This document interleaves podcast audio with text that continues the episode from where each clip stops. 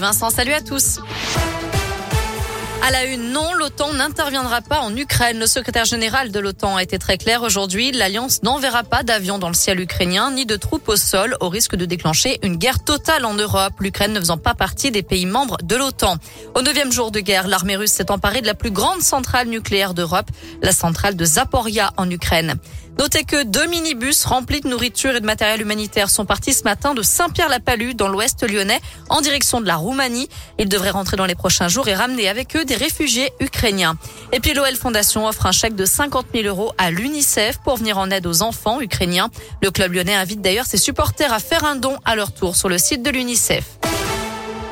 Marie Lopez alias Enjoy Phoenix de retour à Lyon. La youtubeuse lyonnaise est au village des créateurs Place Bellecour jusqu'à demain pour présenter le pop-up store d'Honest Mind, sa plateforme de prêt-à-porter éthique et éco-responsable. Elle propose des vêtements éco-conçus avec des marques soucieuses de leur impact environnemental. À travers Honest Mind, elle espère devenir une vraie vitrine pour les petits créateurs qui manquent de visibilité face aux grands mastodontes du textile. Nous, le but, c'est qu'ils soient quand même français principalement. On veut vraiment privilégier ça avec des matériaux euh, intéressants, avec des petits entreprises voilà, qui font travailler euh, des gens et qui les payent euh, décemment euh, dans des conditions de travail correctes.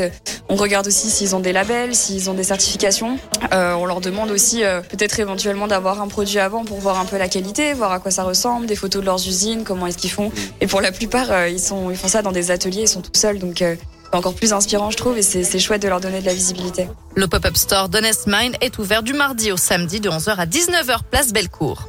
Dans le reste de l'actu, Éric Zemmour, condamné pour son clip de campagne, le candidat d'extrême droite à la présidentielle, a été reconnu coupable pour avoir utilisé des images de films sans autorisation. Il devra verser au total 70 000 euros aux plaignants. Enfin en foot, coup d'envoi de la 27e journée de Ligue 1 ce soir. L'OL joue à Lorient à 21h. Merci beaucoup.